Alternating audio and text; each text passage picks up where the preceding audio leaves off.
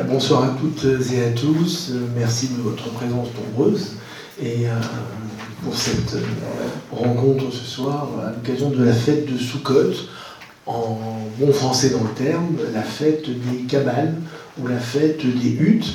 Parfois, traduction aussi un petit peu euh, désuète, mais qui renvoie aussi à une certaine célébration dans le culte chrétien, fête des tabernacles également. Il y a une ancienne appellation de fête des tabernacles qu'on retrouve parfois dans nos communautés, aussi dans les anciens livres de euh, prière. Alors je vais essayer pendant le petit temps que nous avons partagé ensemble, d'abord ici, de vous donner quelques explications sur cette fête de Sukkot à partir des textes de la tradition juive, bien évidemment la Bible, la Torah, et également le Talmud. Et puis après, on passera de, euh, de la connaissance à la pratique puisqu'on se retrouvera de l'autre côté de la grande synagogue que vous avez traversée pour arriver jusqu'à cette salle, euh, dans la souka, dans la cabane. Le terme souka, ça désigne la cabane, exactement, la lutte, dans laquelle nous partagerons eh bien, un moment aussi de convivialité après ce partage de la connaissance euh, pendant maintenant euh, quelques instants ensemble. Euh, la fête de Sukkot, donc, euh, que nous avons débuté dimanche soir dernier et qui va se prolonger jusqu'à dimanche soir prochain, dure sept jours. Le texte de la Torah euh, nous dira effectivement vous résiderez pendant sept jours dans les cabanes. Pour ceux que ça intéresse, c'est dans le livre du Lévitique, au chapitre 23, où sont consignées toutes les indications concernant non seulement la fête de Sukkot, mais l'ensemble de toutes nos fêtes que l'on appelle en hébreu des moadim, moed, c'est-à-dire des rencontres. Ce terme de moed, pour ceux qui sont hébraïsants, euh, renvoie aussi à, au OL moed, ce qu'on traduit habituellement par la tente d'assignation, préfiguration du temple, du sanctuaire, mais la traduction plus exacte serait plutôt la tente de la rencontre. Le terme de moed, c'est la rencontre. Donc en fait, tout ce chapitre 23 va nous donner un certain nombre de, euh, rencontres, de rendez-vous avec euh, Dieu tout au long de l'année. Mais sachant que ces rencontres seront à double euh, d'une part une rencontre d'un point de vue temporel, c'est-à-dire dans le temps, une rencontre d'un temps précis, et je vais y revenir, et d'autre part une rencontre physique c'est-à-dire euh, une rencontre véritablement entre les hommes. Et parmi tous ces, ces il y en a sept qui sont cités. on pourrait, ça serait peut-être l'occasion d'une autre réflexion, euh, parler de la symbolique du chiffre 7 dans la tradition euh, biblique. Il y a vraiment de sept rendez-vous qui sont donnés tout au long de l'année. D'une part, le Shabbat, que l'on vit tous les samedis, le, la fête de Pessah, le conte du Homer, les sept semaines qui séparent la fête de Pâques de la fête de Pentecôte, la fête de Shavuot, euh, la fête de Rosh Hashanah, euh, qu'on a célébrée maintenant il y a une quinzaine de jours, Kippour, euh, qui a été célébrée cinq jours avant Sukkot, et enfin la fête de Sukkot, avec les deux temps forts qui sont le premier jour et le dernier jour que l'on vivra à partir de lundi, c'est-à-dire le fête de Shemini Atzeret, la fête de clôture, qui se conclura dans une liesse et une joie totale au travers de, de Torah, qui est le moment où on conclura le cycle annuel de la lecture de la Torah. J'en dirai un mot euh, tout à l'heure. Mais donc, au départ, la Torah, Dieu demande aux hommes de fixer des temps, des mots animes, et d'ailleurs le texte. Euh, c'est vous qui les fixez en fonction de ce que vous calculerez du calendrier. C'est-à-dire que notre calendrier est, basé sur la Lune, mais également solaire, puisque les fêtes doivent toutes, revenir au même temps, au même, à la même époque. La fête de Pessah, c'est toujours au printemps, la fête de Shavuot, c'est toujours à l'été, Rosh Hashanah, Kippour et Sukkot, que nous fêtons, eh bien c'est toujours à l'automne, et vous allez comprendre pourquoi. Donc les rabbins, dans leur finesse, ont mis au point un calendrier qui permet justement de, faire, de rattraper la différence entre le calendrier des mois lunaires et l'année euh, solaire pour que les fêtes arrivent exactement au bon moment. Mais le Moed, la rencontre, c'est à la fois la rencontre dans le temps et la rencontre aussi dans l'espace, c'est-à-dire le fait que pour la plupart de ces fêtes, euh, celles qu'on va appeler les trois fêtes de pèlerinage, eh bien, il y avait aussi une montée à Jérusalem. En fait, Sukkot est la troisième de ce qu'on appelle les Shalosh Regalim, littéralement les trois pèlerinages, qui ont tous trois points communs. C'est d'une part, elles sont ces trois fêtes liées à l'histoire, elles sont liées à l'agriculture et elles sont liées aussi au temps euh, messianique et au temps à venir. Je m'explique. Alors d'abord les trois fêtes, quelles sont-elles? C'est Pessah, Shavuot et Sukkot que nous fêtons en ce tout le monde connaît, c'est la fête de la sortie d'Égypte, le moment où les enfants d'Israël ont été libérés d'Égypte sous la conduite de Moïse et euh, après 400 ans d'esclavage. Alors il faut savoir aussi que la, tradition rabbinique a donné aussi d'autres noms aux fêtes pour, en quelque sorte, euh, donner un éclairage supplémentaire, une dimension spirituelle supplémentaire sur chacune de ces fêtes. Pessah, c'est appelé non seulement Pessah, la Pâque, mais c'est aussi appelé la fête des matzot, la fête des pains azim, la fête des galettes. À ne pas confondre avec l'épiphanie. Hein. Euh, la fête des matzot, la fête du pain azim, puisque la célébration de cette fête se fera aussi au travers de la consommation de ce pain de misère, de ce pain euh, euh, cuit dans la précipitation de la sortie d'Égypte. Et le deuxième nom qui est donné par les rabbins à cette fête de Pessah, c'est Zman Cherutenu, le temps de notre liberté. C'est-à-dire qu'à Pessah, le challenge n'est pas seulement de revivre une histoire et vous connaissez bien sûr la première soirée du Seder, la première soirée de Pessah, ce qu'on appelle le Seder, la soirée de Pascal, où la famille se retrouve autour d'une table avec un certain nombre d'ingrédients, les fameuses matzot, les euh, l'os euh, rappelant le sacrifice, euh, les herbes amères, qui vont être consommées au travers d'un récit, au travers de tout un tas de rites, qui fait qu'on va revivre cette sortie d'Égypte, et, comme si on, on était en train d'en sortir. Le challenge, c'est nous-mêmes de sortir d'Égypte, de notre Égypte personnelle. Parce que, bien évidemment, c'est une soirée extrêmement pédagogique, et on autorise les enfants, les plus jeunes et tous les convives à poser toutes les questions qu'ils souhaitent. Mais franchement, 3500 ans plus tard, on la connaît l'histoire. On sait que c'est toujours la même chose. Non, il y a cette dimension spirituelle que l'on se doit de sortir de notre Égypte personnelle. Les rabbins font remarquer d'ailleurs que l'Égypte, en hébreu, ça se dit Mitzraïm. Mitzraïm, c'est à la fois la racine de la lémite, Metzar, et la détresse. Mina Metzar Karatia, du fond de ma détresse, je t'ai invoqué, le psaume 118, euh, ou 117, l'édition, euh, du fond de ma détresse, je t'ai invoqué. Metzar, donc être capable de sortir de sa détresse, de ses limites. C'est ça le challenge en quelque sorte spirituel de Pessah. Sept semaines plus tard, on va voir la fête de Shavuot, c'est le don de la Torah, et on revit ce don de la Torah par une nouvelle acceptation de la Torah. Comment ça se passe? C'est par l'étude. On a l'habitude dans nos communautés d'étudier toute la nuit de Shavuot, des textes du Talmud, de la Bible, des penseurs de la tradition juive, pour que le matin, dès l'aube, on relise les dix commandements et que par cette lecture, on réaccepte non seulement les dix commandements, mais l'ensemble des 613 commandements et l'ensemble de toute la Torah. Et nom que vont donner le deuxième nom de cette fête de Shavuot, Pentecôte, fête des semaines, c'est Zeman Matan Torah le temps du don de notre loi, le temps du don de notre Torah. C'est-à-dire qu'on se réapproprie la loi, on la reçoit à nouveau chaque année à Shavuot. Quelques mois plus tard, on va arriver donc maintenant à Sukkot, et Sukkot, donc c'est la fête des cabanes, qui va commémorer non pas un événement donné à un temps précis, mais nous dirons, les sages, va commémorer la vie des enfants d'Israël dans le désert. Vous résiderez, et là je vous renvoie de nouveau au chapitre 23 du Lévitique, vous résiderez dans les sous-côtes pendant sept jours, dans des cabanes, dans des huttes, pendant sept jours, parce que vous, afin que vous sachiez que j'ai fait résider les enfants d'Israël dans des cabanes lorsqu'ils sont sortis d'Égypte. C'est le verset euh, du chapitre 23, vous, vous le ferez parce que vous saurez comme ça que j'ai fait résider les enfants d'Israël dans des cabanes en sortant d'Égypte. D'où, donc, il y a le côté historique, comme les autres fêtes, mais combien de temps ça a duré cette histoire des cabanes? Est-ce que c'était quelques jours? Est-ce que c'était une étape? Parce que si vous lisez l'Exode au chapitre 15, après la sortie. Euh, pardon, au chapitre 15, c'est ça Oui, je suis bon sens.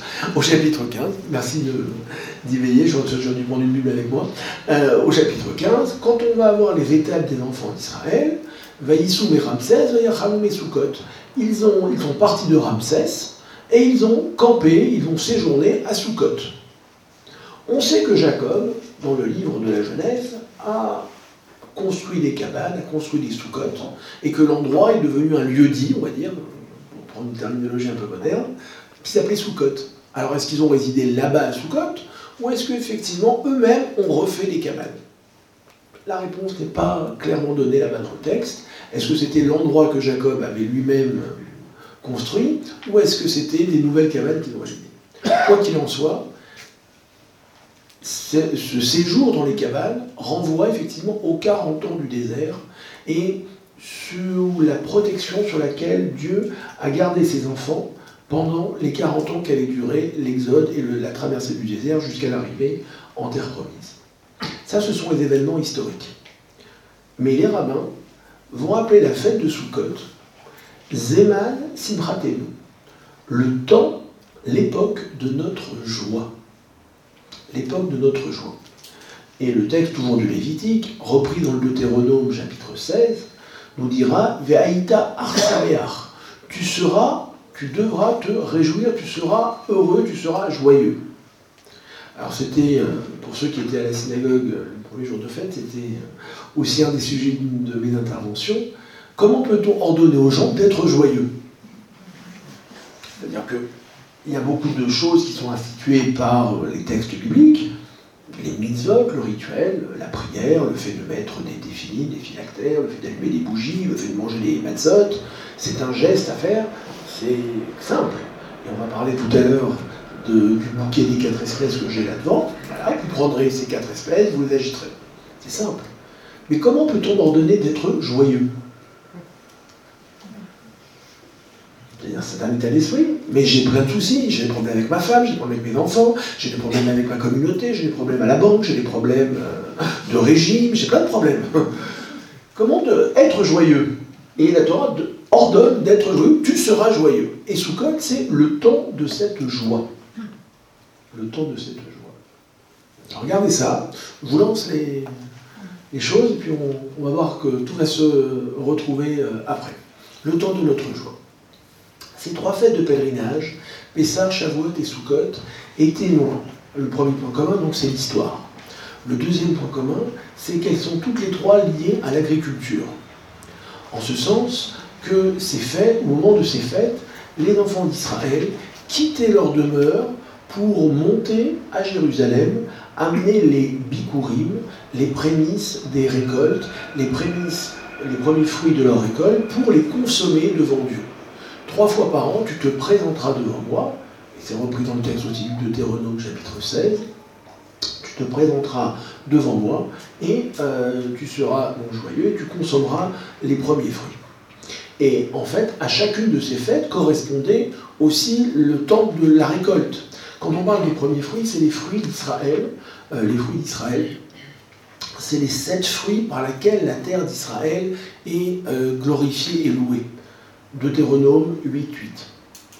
Une terre de blé d'orge, de euh, grenades, de raisins et de figues, une terre où coule le miel et non et l'huile et l'huile et où coule le miel et l'huile. L'huile, ça fait référence à l'olive et euh, le miel, ça fait référence à la date. Donc les sept fruits d'Israël sont le blé, l'orge, la figue raisin, la grenade, la date et l'olive. Et en fait, les premiers fruits de ces récoltes étaient amenés à Jérusalem lors de ces trois fêtes de pèlerinage. À Pessar, c'est le printemps. La première céréale du printemps, c'était l'orge. Donc on montait avec les premières offrandes d'orge à Jérusalem. Shavuot, c'est le début de l'été, c'était le blé. Rappelez-vous l'histoire de Ruth, la Moabite qu'on lit d'ailleurs dans notre tradition le jour de Shavuot, se passe au moment de la récolte. Toute l'histoire avec Boaz, et, euh, tout ça, c'est le moment de la récolte du blé. Et Sukkot, c'était la fête de l'engrangement, la fête des vendanges, où c'était les, les, des fruits arbres, les fruits pardon, des arbres fruitiers et la vigne. C'est-à-dire qu'on amenait les derniers fruits, les olives, le raisin, les figues, les grenades, ce qui, ce qui poussait beaucoup plus tardivement. Et il y avait tout un cérémonial qui se passait au moment de ces offrandes. C'est-à-dire que les enfants d'Israël prenaient un panier dans lequel ils disposaient les fruits, ils disposaient donc ces, prémices, montaient à Jérusalem et arrivaient au temple, le, euh, les Kohanim, les prêtres, venaient les accueillir, ça se passait dans la liesse, dans la joie, et euh, au moment de remettre les fruits au Kohen, aux prêtres, eh bien, ils faisaient une déclaration qui rappelait justement l'histoire mon euh, père a été asservi par l'araméen qui a voulu le faire, lui faire du mal, le fameux texte du Deutéronome chapitre 25, cette déclaration où on rappelle justement tous les travers de l'histoire d'Israël, mais du fait de la confiance que nous avons, de la promesse que tu as faite à tes enfants et de la confiance que nous avons eue en toi, eh bien, nous pouvons maintenant aujourd'hui amener et consommer et paraître devant toi. Donc une déclaration à la fois historique, mais extrêmement euh, forte et symbolique. Donc chacune des fêtes correspondait au temps de ces euh, récoltes. Mais en quelque sorte, les sages vont nous expliquer que le travers que pouvaient avoir les enfants d'Israël, une fois qu'ils étaient installés sur la terre promise, c'était d'oublier d'où leur venait leur subsistance et leur, euh, et leur nourriture. C'est-à-dire que, et c'est le, texte de Deutéronome le dit bien dans le dernier discours de Moïse, tu penseras que c'est par la force de, de, ta main et par ton travail que tu as obtenu tout ce que tu as. Et tu en viendras à oublier l'Éternel ton Dieu. Non. Il y a les fêtes de pèlerinage. C'est-à-dire que les enfants d'Israël, pendant les 40 ans, ils ont été des nomades. Et arrivés sur la terre d'Israël, ils deviennent des sédentaires.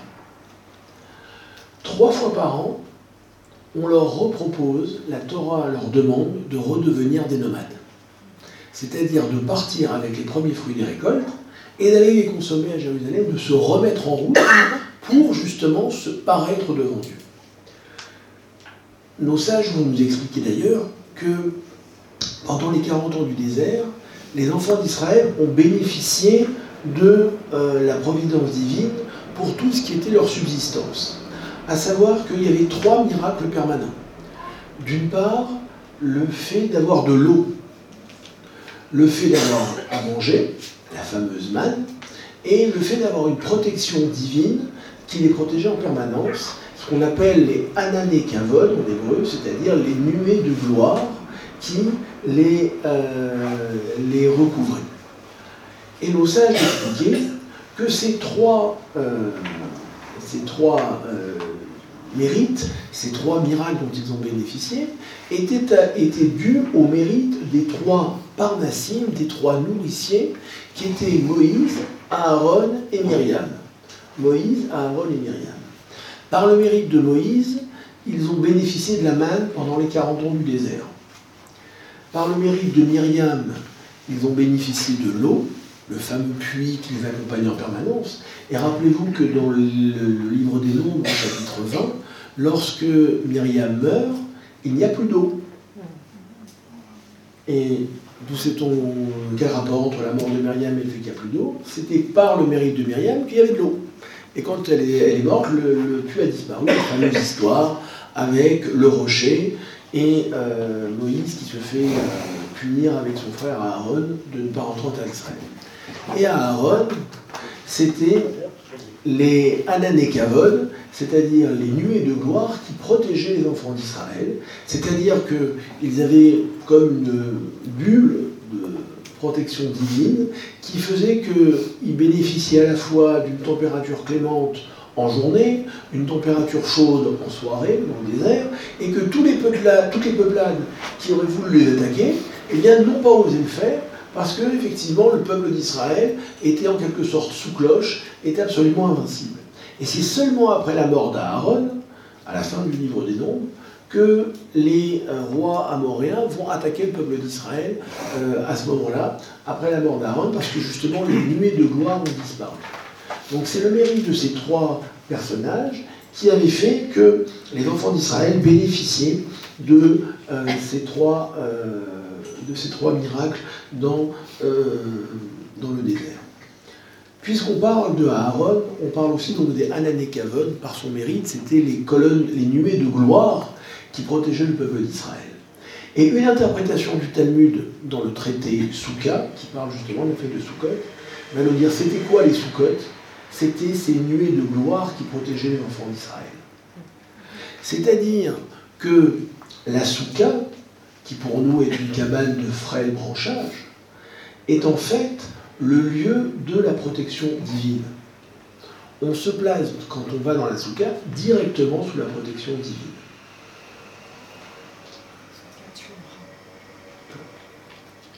Et d'ailleurs, dans la prière quotidienne, on demande à Dieu d'étendre sur nous sa souka de paix, sa cabane de paix, souka de Shelomecha, que vous citiez, euh, sa cabane de paix, parce qu'effectivement, c'est la protection divine qui va nous euh, garantir à la fois la tranquillité et, euh, et la paix. Donc vous voyez, ces trois fêtes de pèlerinage sont aussi liées par l'aspect agricole, pèlerinage qui été fait, et ce souci de remettre les enfants d'Israël en marche, de leur redonner leur âme de nomade, pour qu'au moment où ils arrivent au, temple, eh ils ne disent pas c'est uniquement par le fruit de mon travail. Comme je l'ai déjà expliqué euh, dans divers endroits, euh, il n'y a pas de travail plus incertain et plus euh, difficile que celui de l'agriculteur. Pourquoi? Parce qu'au moment où je plante aujourd'hui des graines, est-ce que je sais que dans six mois, dans un an, ces graines vont donner euh, des céréales, vont donner de la vigne, vont donner un arbre, vont donner des fruits? Il peut y avoir énormément de choses. Euh, de la sécheresse, euh, des inondations, des pluies, des orages, de la grêle. Et on a vu même dans nos régions encore récemment, parfois un seul passage de grêle peut anéantir en quelques minutes le travail de dizaines de personnes pour, pour toute une année.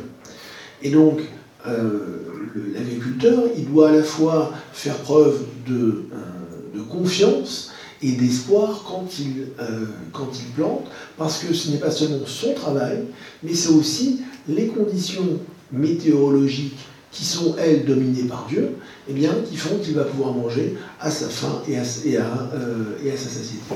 Donc le fait de remonter au temple, il a été le moment où justement on témoignait de cette gratitude, de cette reconnaissance. Mais avant que je mange moi, eh bien je viens témoigner par l'apport de ces fruits de ce que je dois à Dieu au moment où je mange. Alors, donc, ces trois fêtes, comme je vous l'ai dit, ont aussi toute une vision euh, qui nous pousse vers euh, les temps messianiques.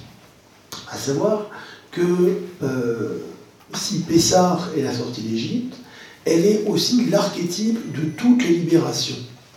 L'archétype de toutes les libérations. C'est-à-dire que dans les temps futurs, eh bien, c'est à Pessar que viendra le Messie, le Machiar, que nous attendons toujours. Regardez dans dans la tradition chrétienne, Jésus naît à Pâques. Le dernier repas de Jésus est la scène qui est le Seder de Pessar, où effectivement il partage avec ses disciples, eh bien, pas seulement un repas, mais aussi la connaissance au travers des rites et du rituel. Après, effectivement, qui a évolué de façon euh, différente. Mais la naissance du Messie se fait à la fête de Pâques euh, également. Shavuot, c'est le don de euh, la Torah. C'est-à-dire, c'est aussi le moment où l'écriture se renouvelle et en même temps celle de la connaissance c'est-à-dire que dans euh, les temps futurs, on, évoquera aussi ce moment où toutes les nations reconnaîtront que Dieu est un sur la terre. Vous citiez, cher Philippe, tout à l'heure le texte de Zacharie 14. Pour la petite histoire, c'est le texte qu'on a lu le premier jour de Sukkot comme lecture des proverbes. Et dont est sorti ce fameux verset Toutes les nations de la terre reconnaîtront que Dieu est un et unique et que son nom est un sur toute la terre. C'est-à-dire que par la connaissance, par le partage du savoir et de cette connaissance qui va se répandre sur l'ensemble de la Terre, eh bien, il y aura une union totale entre les nations. Enfin, Sukkot a une dimension aussi euh, eschatologique tout à fait particulière. À savoir que dans le livre des nombres, au moment où on donne euh, tous les sacrifices des fêtes, euh, on donne aussi l'énumération des sacrifices qui sont faits pour la fête de Sukkot. Et pour la fête de Sukkot, évoqué il y a quelques minutes, c'est apparemment de 70 sacrifices qui vont être euh, offerts. 70 sacrifices alors, 14 le premier jour, 13 le deuxième jour, 12 le, troisième jour, ainsi de suite. Jusqu'au septième jour, il n'y en avait plus que 7. Faites le compte, ça fait 70. En considération de toutes les nations de la terre. Alors quand on parle des 70 nations, c'est bien sûr pas les nations qui sont inscrites à l'ONU, hein. c'est euh, les 70 descendants de Noé, les 70 descendants de Noé après le déluge. Lorsque euh, euh, Noé va reconquérir le monde, se réinstaller sur le monde après l'histoire du déluge avec ses enfants, et qu'ils vont repeupler la terre, ils vont donner naissance à 70 personnes dont on considère comme étant les pères des 70 nations de la terre avant qu'elles ne soient dispersées lors de l'épisode de la tour de Babel. Et en fait, les nations se trouvent aussi appelées à venir à Jérusalem au moment de la fête de Sukkot. Et de venir à Jérusalem pour justement euh, sacrifier avec euh, Israël. donc en fait, Israël symboliquement offre ses 70 taureaux, 70 taureaux qui étaient offerts au fur et à mesure des 7 jours de la fête, et les nations assistent également à, ce, euh, à, cette, à, ces, à, ces, offrandes, et en quelque sorte, eh bien, viennent aussi célébrer le temps du règne de Dieu sur la terre. C'est-à-dire que c'est justement à Sukkot, pendant cette fête des cabanes, que la manifestation de la présence de Dieu est la plus, palpable, la plus concrète de l'ensemble de l'année.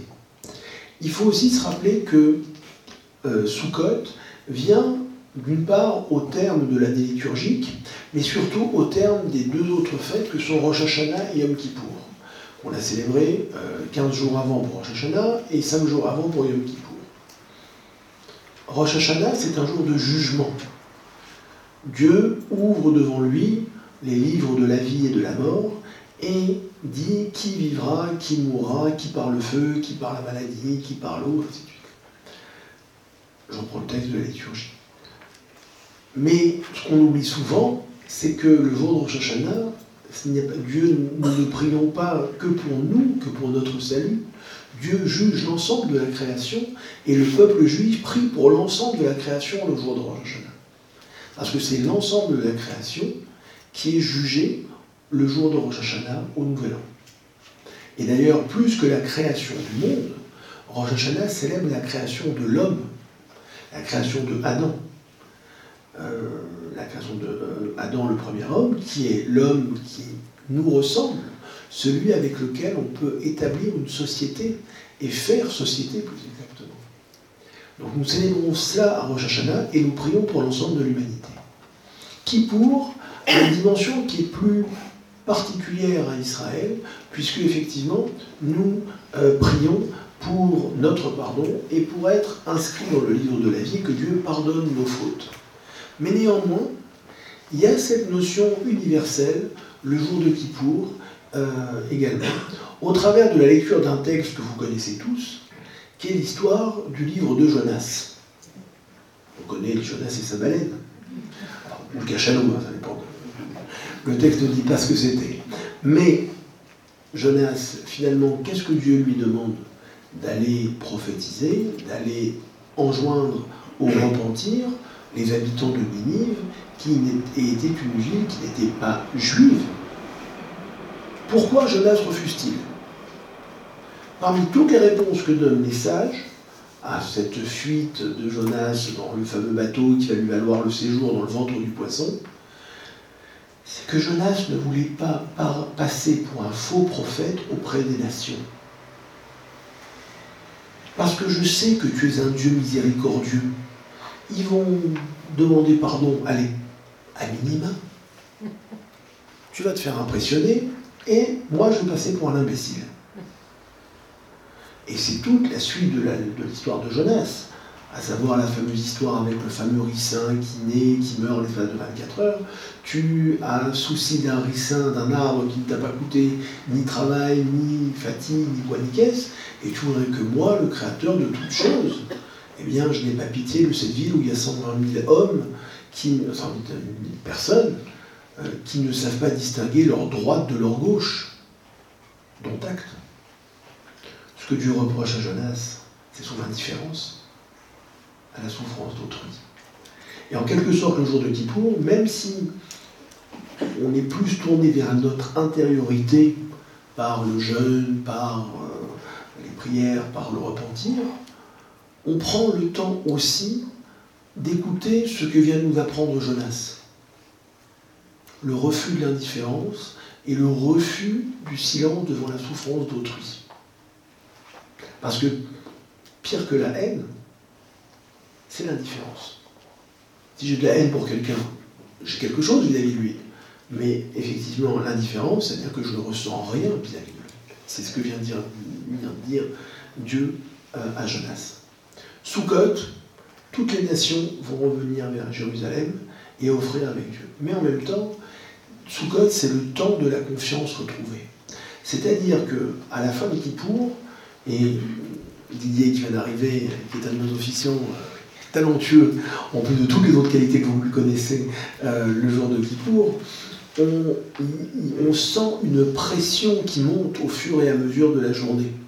Parce que comme le temps, il y a 24 heures et plus le temps se termine et se réduit, est-ce que on, concentre nos efforts, nos prières, nos émotions pour espérer que même dans les derniers instants, eh bien Dieu puisse nous pardonner? Et une fois que le chauffard, la corne de bélier a retenti pour annoncer la fin du jour de Kippour, c'est une explosion de joie. Alors certains diront bah, évidemment, parce que quand on n'a pas mangé depuis 25 heures, oh, c'est le signal du casse-route. Non. Parce que nous sommes Beturim Bachem.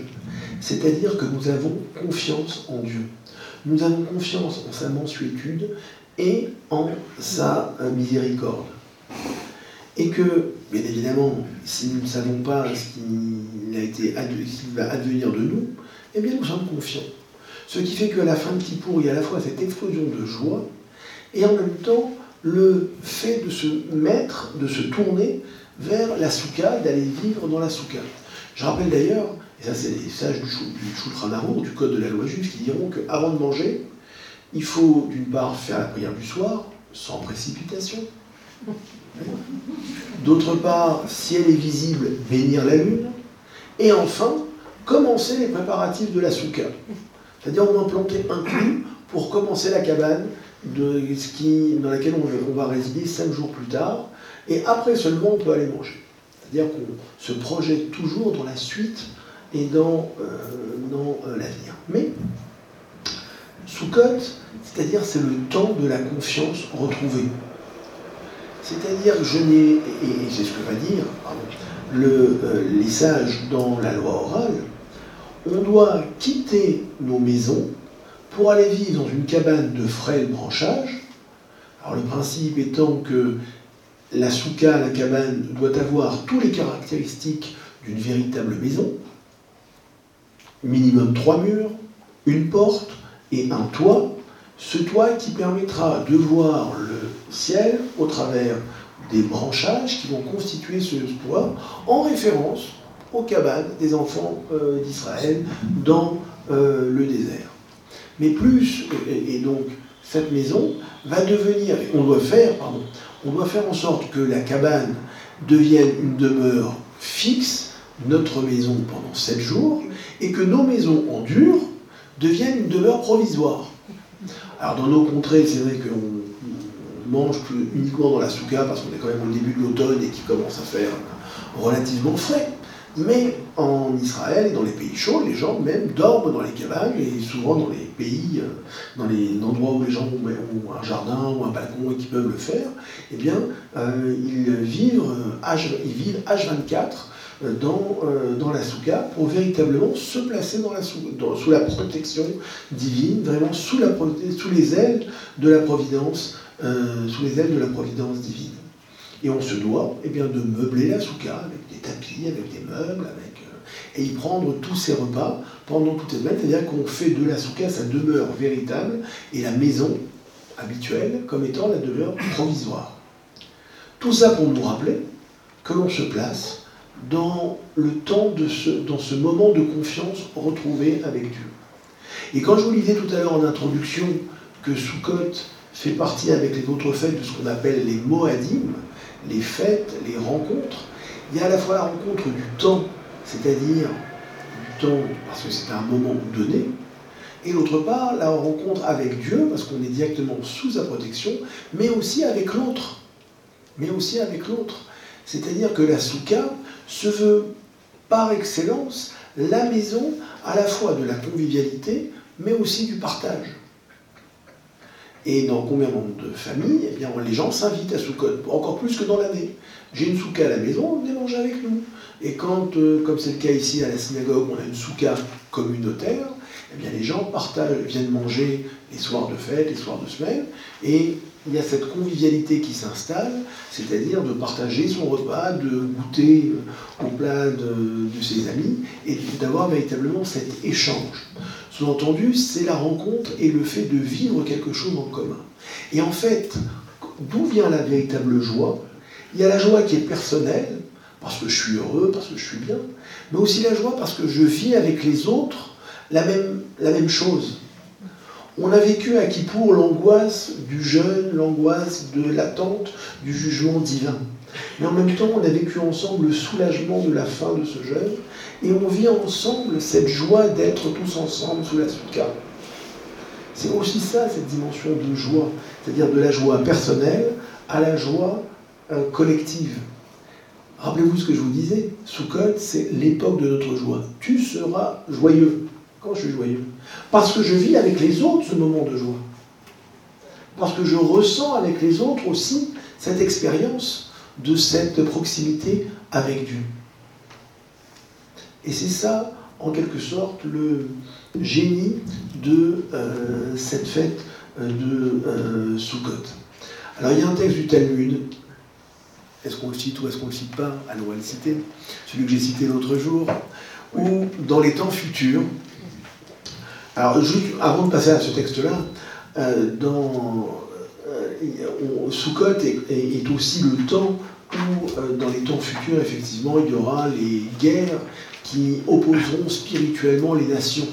Ce qu'on appelle Gog et Magog, les, peuplades qui vont s'opposer, qu'on cite d'ailleurs dans le livre de Zacharie que vous citiez tout à l'heure, mais également dans le livre d'Ézéchiel, et on lira d'ailleurs ce Shabbat, euh, qui parlera justement de, cette opposition, de ces forces morales et euh, spirituelles. Mais dans le Talmud, on va nous dire aussi que dans les temps futurs, les nations vont venir se plaindre auprès de Dieu, en lui disant, Éternel, c'est bien sympa, mais pourquoi c'est Israël qui a la meilleure part? Parce qu'on nous dit que dans les temps futurs, il y aura un festin pour les justes et qui sera fait dans une souka, dans une tente de Léviathan, la souka de Léviathan. Alors le Léviathan, une espèce de bête curieuse, un monstre marin euh, à la peau multicolore, et euh, qui a été en quelque sorte mis sous cellophane par le euh, pour les temps futurs. Et en fait, sa peau servira à faire la souka du futur dans laquelle Dieu fera résider les justes, et sa chair constituera le repas, euh, le mets délectable que les justes auront à, manger. Et donc les autres nations vont venir vont voir Israël qui a été particulièrement euh, honoré et récompensé de toute son histoire. Ah, ils ont dû se plaindre à Dieu. Et Seigneur, euh, nous, pourquoi on n'a pas la même part que les autres? Mais vous oubliez tout ce que vous avez fait à Israël Vous avez oublié les persécutions Ouais, mais bon, on va dire les Romains, nous, on a construit des routes, on a fait des ponts. Les Égyptiens ont dit on a construit des pyramides. Et Dieu va leur, euh, au fur et à mesure, renvoyer les arguments en leur disant oui, non, les routes c'était pour faire des péages, les, les pyramides c'était pour votre gloire personnelle. Mais là, on voyait pas dans les corps les uns après les autres. Ok, d'accord, on n'a pas été. Euh, si on avait su qu'il y avait une aussi belle récompense, on aurait fait mieux. Ok, mais maintenant c'est trop tard. Ah, je t'en prie, ne nous laisse pas comme ça, tes nations. Adieu. Donne-nous une petite mitzvah, un petit quelque chose à faire qu'on puisse mériter comme Israël. Dieu s'interroge et dit J'ai une mitzvah pour vous. J'ai quelque chose à faire. Vous allez faire une souka. Vous allez faire une souka.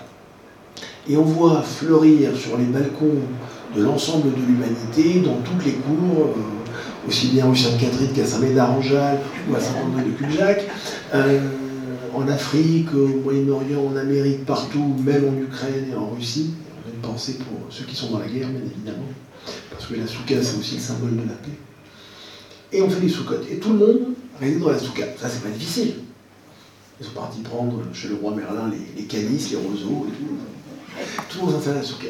Mais Dieu, qui voulait leur donner une petite leçon, leur a dit le pardon va faire chauffer le soleil.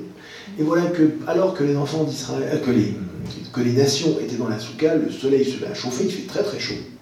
Et à un moment, Nick n'en plus, ils sortent de la cabane, et non seulement ils sortent de la cabane, mais ils donnent des grands coups de pied dedans, et ils se mettent à, casser toute leur, toute leur souka, toute leur cabane.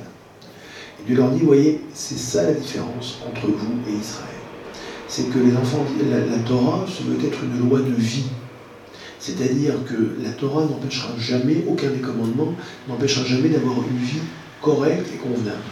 Si on, souffre du fait de faire une mitzvah, parce qu'il pleut dans la souka, parce qu'il fait trop chaud, eh ben on sort de la souka et on rentre à la maison. Il y a un midi, il pleuvait beaucoup, ben on n'a pas mangé dans la souka. Parce que la, pluie sur la tête dans la soupe, c'est pas, pas agréable, donc on sort. Et mais vous, ce que vous avez fait, non seulement vous êtes sorti, mais en plus vous avez dédaigné la mitzvah, vous avez abîmé la mitzvah, c'est-à-dire l'esprit de ce que je vous demandais de faire. Et c'est pour ça que Israël a été distingué dans son rôle de hors la goïme, de lumière pour les nations. Donc le temps messianique, donc la soukha, c'est aussi le symbole de cette époque euh, messianique que nous appelons aussi de nos voeux. Comme on l'a rappelé, tous les soirs dans la prière, on dit effectivement, étends sur nous, eh bien, la soukha, la tente de ta paix, la soukha est véritablement l'endroit du partage, c'est la maison par excellence. Vous avez sans doute entendu parler d'un feuilleton israélien qui s'appelait Ushpitzin. Pour ceux qui ont la télévision, Netflix, Hein les héros, Voilà, non, alors c'est pas les héros, c'est Ushpitzin, c'est littéralement les, autres, les invités. Ah. Eh bien, à Soukot, il y a aussi une tradition qui consiste à ce qu'on ait des invités d'honneur. C'est une tradition qui est assez récente, elle date du Moyen-Âge, où effectivement, euh, en relation avec ces, ce chiffre 7, des 7 jours de la fête, de ces 7 Moadim dont je vous parlais, eh bien, il y a aussi 7 bergers en Israël. Ces sept bergers sont sept personnages de l'histoire biblique qui ont chacun une dimension morale, une mida, une vertu, qui euh, leur est propre et qu'ils ont, on va dire, cultivé tout au long de leur vie. Ces sept bergers, ce sont d'une part les trois patriarches, Abraham, Isaac et Jacob, puis Moïse et Aaron, enfin Joseph et David. Joseph et David. Et à chacun de ces personnages correspond une dimension particulière, une dimension morale et spirituelle. Et en fait, Abraham, c'est la bonté, c'est le chesed, la grâce, c'est l'accueil. Rappelez-vous, la maison d'Abraham, la tente d'Abraham ouverte aux quatre vents, qui reçoit justement toutes les nations et qui reçoit les anges et ceux qui sont sur le bord de la route pour les approcher de la connaissance du divin, de, de la présence divine. Isaac, c'est la rigueur, c'est la force, c'est-à-dire le refus de la compromission. Souvenez-vous, Isaac, c'est celui qui va au sacrifice, et lorsque son père lui dit c'est Dieu qui choisira le sacrifice, il y va. Et il ne recule pas, il comprend, euh, il, va jusqu'au bout des choses, c'est l'attribut de, de rigueur, du digne du jugement. Et ainsi pour tous les autres personnages, sachant que Jacob, c'est celui qui est dans l'exil, Joseph, c'est le juste, mais c'est l'ancêtre, un des ancêtres du Messie également, David, c'est la royauté, avec le Messie. Et Moïse et Aaron symbolisent aussi ceux qui ont transmis la Torah, Moïse d'une part et Aaron par la prêtrise. En fait, ces Ushpitzim, ce sont des hôtes de marque que l'on va inviter tous les jours dans la souka et en fait placer notre demeure, notre maison, notre souka sous leur protection, mais en même temps pour nous inspirer également de leur qualité et pour que nous développions aussi dans notre maison et dans notre relation à l'autre, eh bien les qualités de ces sept euh, invités, de ces sept Ushpitzim. Alors la tradition, elle fait développer vraisemblablement vers le 15e, 16e siècle, et chaque soir, eh bien, on, évoque eh bien, le, un, des, euh, un de ces bergers. Donc aujourd'hui, on était le troisième jour, c'était Jacob, et à partir de demain, c'est euh, Joseph, exactement, dont on va euh, évoquer le mérite et le souvenir. Une tradition plus moderne fait aussi que maintenant, certains rabbins ont revendiqué des bouches pizzotes, c'est-à-dire des invités féminines et que les femmes de notre histoire, eh elles ont aussi euh, une dimension à nous apporter. Et les, sept ou Spitzot seront d'une part les quatre matriarches, euh, Sarah, Rebecca, Léa et Rachel, ainsi que Myriam, dont je vous parlais tout à l'heure, euh, Esther et Déborah. Donc chacune des qualités et d'engagement pour le peuple juif se manifeste aussi à, à Sukkot. Enfin, c'est la loi orale qui nous dira, en plus de tous les détails sur la fabrication de, la souka, les détails techniques, qui nous rappellera que le monde est jugé quatre fois par an. Le monde est jugé quatre fois par an. On a évoqué tout à l'heure Rosh Hashanah, la tête de l'année où l'ensemble de l'humanité est jugé. Et à Sukkot, Dieu juge le monde pour l'eau qui sera attribuée. Alors c'est d'ailleurs là-bas qu'on pose la question de savoir, mais finalement, si les enfants d'Israël sont sortis d'Égypte au printemps, et qu'ils ont habité dans les cabanes juste après leur départ, la première étape c'est Soukot, pourquoi est-ce qu'on ne fait pas Soukot en même temps que Pessah? C'est plus pratique. Pour pas que les nations disent c'est facile de sortir dehors au printemps. On commence à faire des pique-niques, on commence à aller à la campagne, on commence à aller dehors. À l'automne, c'est véritablement un effort qu'il faut faire. Et là, on montre la différence. Et là, vous montrez votre confiance en Dieu. Et Sukkot, c'est le moment où on va aussi prier pour l'eau et on va être jugé pour l'eau. La Mishnah, donc la loi orale, nous dira qu'à l'époque du temple, eh bien, pendant les sept jours de fête, on attachait autour de l'autel des branches de saule, des branches de saule, et que tous les jours, il y avait une procession autour de l'autel qu'on appelait des Osha'anot, c'est-à-dire que les fidèles, avec dans leurs mains le bouquet des quatre espèces, et je vais vous le montrer dans un instant, eh bien, crier, chanter, scander Oshana, Oshana, sauve-nous, éternel, sauve-nous. C'est pas sans vous rappeler un certain Hosanna, Hosanna, de l'évangile, bien évidemment. C'est exactement la même référence. Et en fait, on priait pour euh, l'eau euh, et que Dieu effectivement donne à son peuple la subsistance. Dans la suite du texte du Lévitique 23 que je vous citais en introduction tout à l'heure, indépendamment des Moadim, on nous dira à propos de la fête de Sukkot que vous prendrez le premier jour de la fête le fruit de l'arbre de splendeur une branche de palmier, celle de la myrte et du saule, et vous les euh, prendrez devant l'Éternel votre Dieu. Et ça va nous donner cette mitzvah, commandement particulier, qui est le bouquet de ce qu'on appelle le loulav que j'ai ici devant moi. Je vais me lever peut-être. C'est pas un citron. Voilà. Alors, le premier, le fruit de l'arbre de splendeur, c'est pas un citron, c'est un cédra c'est un cèdre, qui n'est pas le fruit du cèdre, mais du cédratier. Le cèdre. Donc, c'est celui-ci. Et il y aura une grande branche que vous voyez ici. Alors, cette année, les branches de palmier n'étaient pas très grandes. Voilà la branche du palmier, du palmier dattier. Trois branches de myrte. la myrte, ce sont ces petites, euh, petites feuilles très odorantes. Et deux branches de saule branches de saule pleureur, Alors là, c'est un saule plutôt euh, du désert, hein. c'est pas tout à fait les saules qu'on a sur les bords des routes amérindiennes ou sur les bords de la Garonne, hein, qui sont euh, attachés tous ensemble. Et en fait, pendant la fête de Sukkot, pendant les sept jours de fête, on va prendre l'ensemble de ces espèces et les agiter tous les jours, une fois par jour, au moment de la prière du matin, vers les quatre points cardinaux, et en même temps vers le haut et le bas, euh, donc dans tous les points euh, de l'espace, pour symboliser la présence de Dieu aussi dans ce monde. Et donc on va agiter à trois reprises, vers le nord, vers le sud, l'est, l'ouest, le haut et le bas, ces quatre espèces qui constituent ce qu'on appelle le bouquet du loulave, euh, le bouquet de la fête de euh, Sukkot. Tout simplement parce que ces espèces végétales, bien évidemment, poussent auprès grâce à l'eau, et en même temps, en, les agitant dans toutes les directions, ça symbolise la présence de Dieu dans l'ensemble du monde, et en même temps, ça une pour faire pousser l'ensemble de euh, la végétation.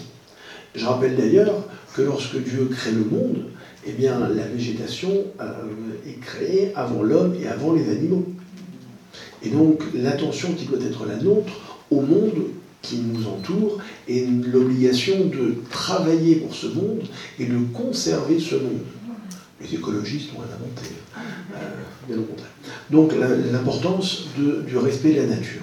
Alors nos sages ont nous expliqué que chacune de ces espèces a des qualités différentes, à savoir que le cédra, l'étrog en hébreu, euh, est un fruit qui se mange et qui a une odeur il est très odorant. Le palmier, il n'a pas d'odeur, mais il a des fruits, il se mange.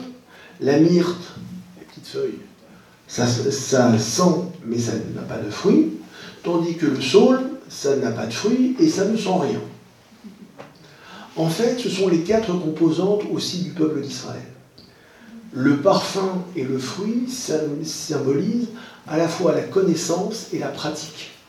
Il y a des gens qui connaissent, mais qui ne pratiquent pas.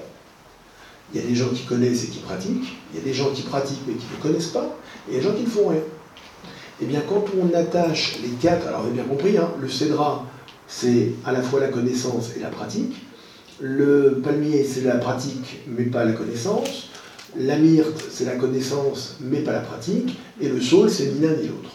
Donc on les attache tous ensemble pour symboliser aussi l'unité d'Israël cette même unité qu'on trouvait dans la soukha, où tout le monde se retrouve, vivre la même expérience. Cette expérience de joie, le fait de partager tous ensemble la même chose et la même, euh, la même connaissance, et, le, même vécu. D'autres sages nous expliqueront encore que chacun de ces, de ces, euh, de ces végétaux fait référence aux différentes parties de notre corps, à savoir que le cédra va faire référence au cœur, euh, les, feuilles de la myrte vont faire référence aux yeux, le palmier à notre colonne vertébrale et euh, le saule à la langue. Donc, en quelque sorte, pour signifier aussi eh bien, euh, l'unité du corps également qui, au moment où on agite le loulab, en quelque sorte, c'est tout le corps qui s'agite en même temps et qui tend en même temps à satisfaire la volonté divine. Donc vous voyez, je pense que on arrive au bout du temps qui m'est imparti parce que je pourrais euh, continuer encore. voilà. Euh, mais je vous laisse aussi poser des questions parce que je peux parler encore des heures. Euh, vous connaissez maintenant. ce jugement de l'eau donc se fait aussi au travers de la fête de Sukkot et à l'époque du temple et on le fait aussi dans nos synagogues. On tourne autour de la tribune comme on tournait autour de l'autel des, euh, des, sacrifices. Et euh, dans le temple, ils ont tourné une fois chaque jour, et le septième jour, on tournait sept fois. Ce que l'on fera dimanche matin, ce qui n'est pas sans rappeler le fameux épisode de la chute de Jéricho, où les enfants d'Israël ont aussi tourné une journée chaque fois, un tour chaque jour, et le septième jour, sept tours, au moment où les murailles se sont écroulées. C'est-à-dire, là aussi, c'est la volonté divine qui va faire en sorte eh bien, euh, d'abattre les montagnes et euh, de euh, donner satisfaction à Israël. Donc en fait, ces quatre espèces eh bien, viennent aussi signifier à la fois l'unité de notre corps, de notre esprit, et le partage aussi, comme la soukha, comme cette demeure frêle et, fragile, eh bien, de notre confiance parfaite en Dieu, et le fait de se retrouver justement dans cette dimension de proximité avec lui.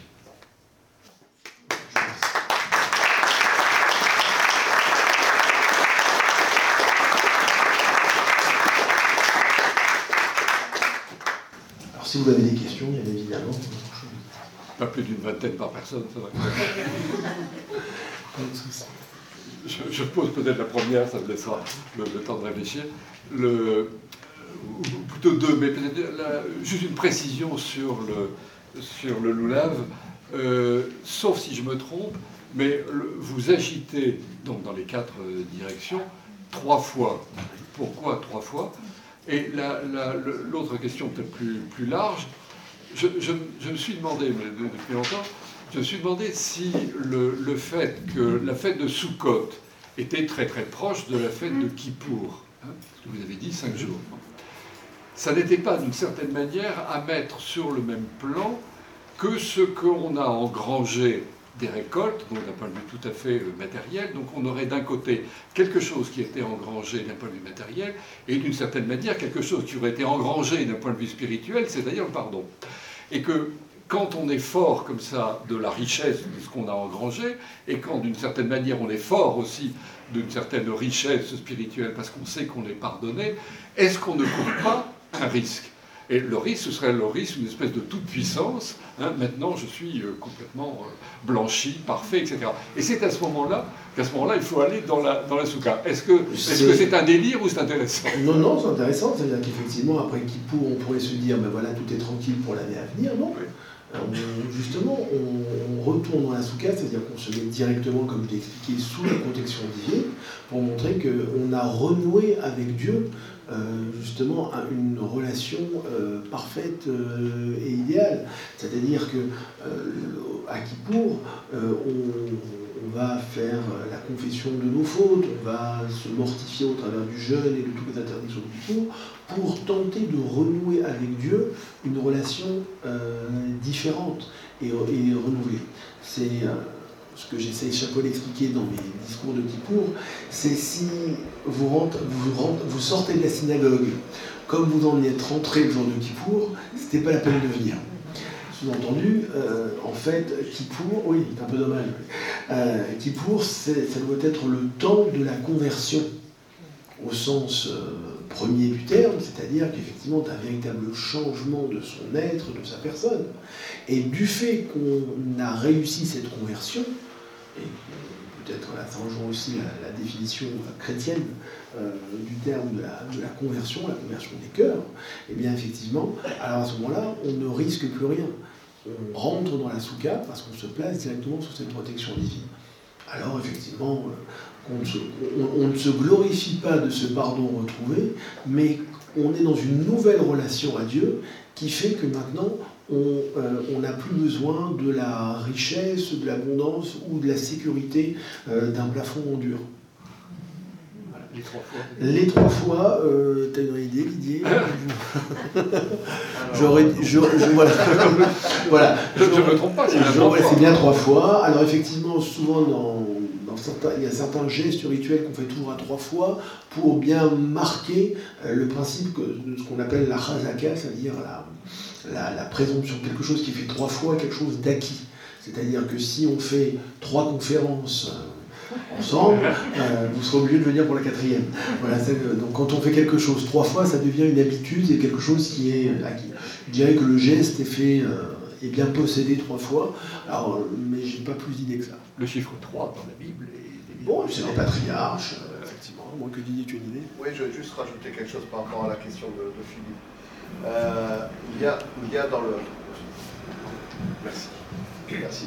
Euh, il y a dans les, dans les hagiographes une partie que nous appelons les mégilotes, c'est-à-dire ce sont des livres, il y, en, a cinq en tout, et qui sont attachés à chaque fois à une fête ou un événement euh, du, calendrier juif. Donc il y a un qui est très connu, c'est le livre d'Esther, qu'on a l'habitude de lire ben, pour la, fête de Purim. Il y, en a un, je parlais des, événements justement, ben, c'est le, livre des lamentations que l'on lit pour le, 9 av, pour le, souvenir de la destruction des temps. Et puis il y, a, il y en a d'autres. Alors il y en a une qui est, qui est assez connue quand même, c'est le livre de Ruth, que l'on va lire pour la, pour la fête de Shavuot, parce qu'on y parle des moissons, etc. Et puis il y a, la, il y a le livre de Shirachirim, du Cantique des Cantiques, qui est attaché à la fête de Pessah, puisque ça se passe au printemps et il y, a, il y a pas mal de choses qui sont assez bucoliques dedans. Et, euh, et, voilà, plus, en plus de ça, vous savez aussi qu'il y a, une, il y a quand même une, euh, une vision euh, très importante de l'amour à l'intérieur de ce livre, qui est la relation entre le peuple d'Israël et Dieu, qui est toujours un amour qui, a des, allées, des venues, qui est, toujours en recherche. Et puis il y a un autre livre, et le livre qu'on a l'habitude de lire, c'est Coëlette, c'est-à-dire l'Ecclésiaste, et qu'on lit au moment de, euh, de Sukkot, justement. Et ce livre-là est toujours euh, donné comme, justement, le livre du, euh, de la, comment dirais-je, du, du doute, du soupçon, de, voilà, de l'incertitude, de voilà. Et il y a un commentaire qui est assez intéressant de Ishaya Leibovitch, justement, qui prend les choses à rebours et qui dit au contraire, bien au contraire. La, ce que dit Coëlette, on, sait très bien, vous connaissez euh, rien de nouveau sous le soleil, euh, voilà, euh, vanité. des vanités, tout est vanité, etc. Et en fait, il dit bon, ben en fait, voilà, tout est nul, regarde qu'est-ce que je fais ici. Et le, ce qui est intéressant dans, dans le livre de Coëlette, outre tous les, tous les chapitres, c'est la fin des versets la fin du, euh, du, livre qui dit Sauf davar akol nishma et Elohim mira vel mitzotav shemor kol adam. La fin des choses, c'est quoi? Euh, euh, La crainte de Dieu, craint, Dieu, observe ses, commandements, observe ses commandements, pardon, kol adam, parce que alors, il y a beaucoup de, de problèmes de, traduction de cette chose-là, mais parce que, en fait, l'humanité se retrouve là-dedans. L'homme est là-dedans. Et ce que dit Ishaïo Leibovitch, c'est qu'il dit qu'en fait, ce livre-là n'est pas un livre de doute, mais au contraire, c'est un livre de foi. C'est-à-dire que il a tout essayé, la, comment la sagesse, les plaisirs, etc. Et en fait, tout ce qui reste vraiment, la, seule chose qui compte, c'est cette, cette, connaissance de, de, la place de l'homme vis-à-vis de Dieu, et justement cette notion de confiance en Dieu que l'on va retrouver à la fête de Sukkot. Et justement, c'est pour ça que ce livre est attaché à cette, euh, à, cette fête. Et ce que, ce, que tu, ce que tu disais, Philippe, c'est tout à fait ça. C'est-à-dire le rapport que l'on a vis-à-vis de Dieu, la place de l'homme vis-à-vis de, vis-à-vis de Dieu, savoir où, est, où on est par rapport à son Créateur. Et encore une fois, le, passage des, jours redoutables de, de, Rosh Hashanah et Kippour à la fête, à la fête de Sukkot qui manifeste encore une fois en étant sous un, sous un toit qui est vraiment. Euh, qui se flétrit, etc., qu'on a confiance en Dieu, puisqu'on y reste quand même, avant que le, comment dirais-je, que que, le toit nous tombe sur la tête, on reste quand même dans la soukha. La grande erreur habituelle, c'est qu'on ne lit pas la fin de Coëlette. Ah oui, on s'arrête toujours avant. Ah oui, on voilà, voilà, voilà, voilà. Ni le niveau soupçonné, voilà, c'est bon, voilà, on s'arrête là. Non, non, non, non, il faut, il faut, il faut le lire, d'autant plus qu'il y, a des, il y a des passages qui sont très intéressants. Euh, comment dirais-je, euh, quand il dit euh,